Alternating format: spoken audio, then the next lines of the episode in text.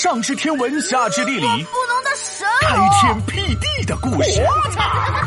哎，别笑，这就是历史。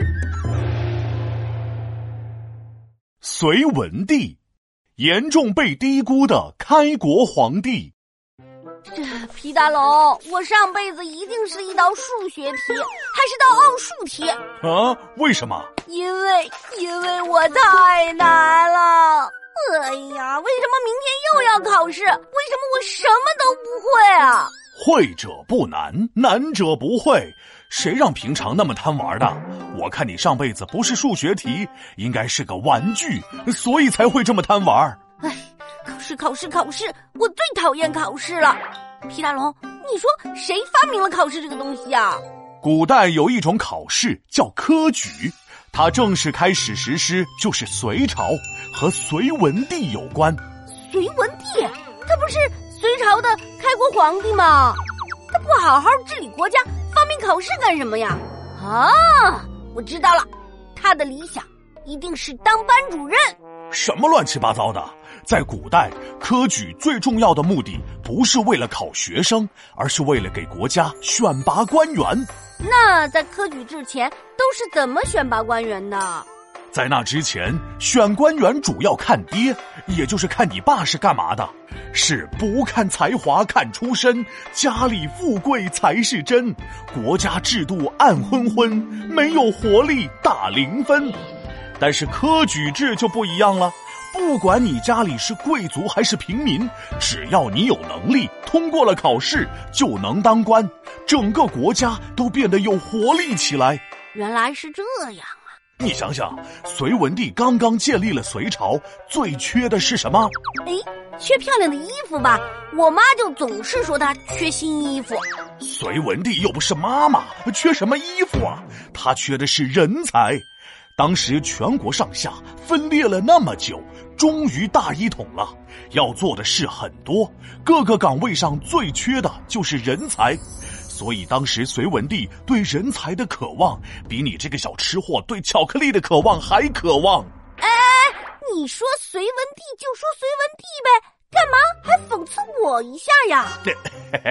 怕你听不懂嘛，这样说简单一点。隋文帝对人才有多看重？我举个例子你就知道了。哎，为什么要举个例子不举个花生呢？我更爱吃花生。说你是个小吃货一点都不冤。什么栗子花生的？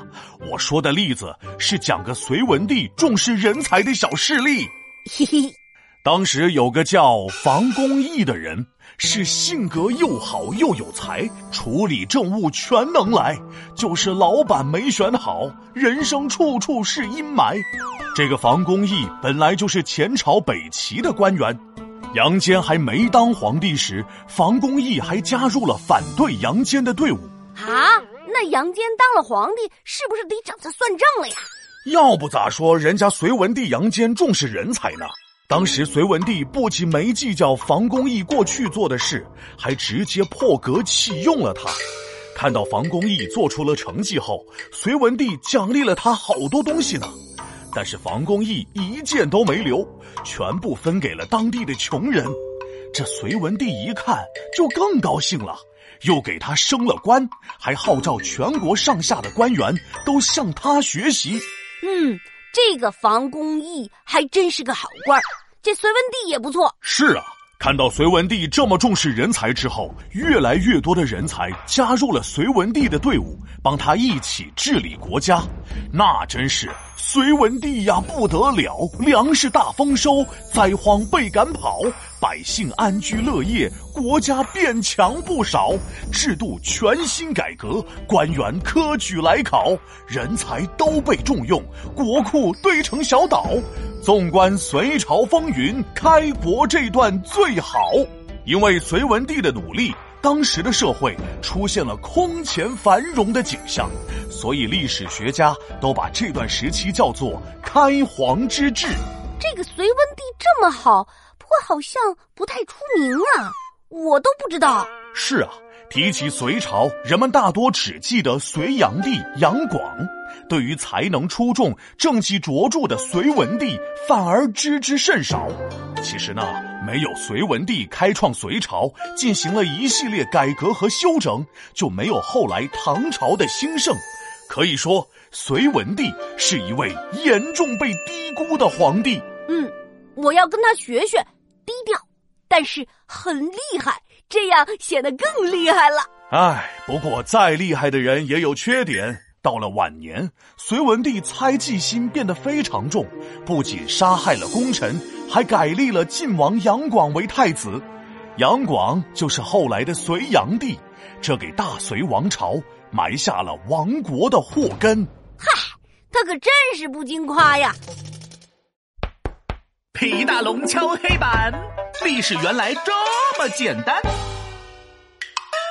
隋文帝。打仗他是实力派，创立统一的朝代，治理国家他更厉害，这样的成绩真不赖，嘿，真不赖。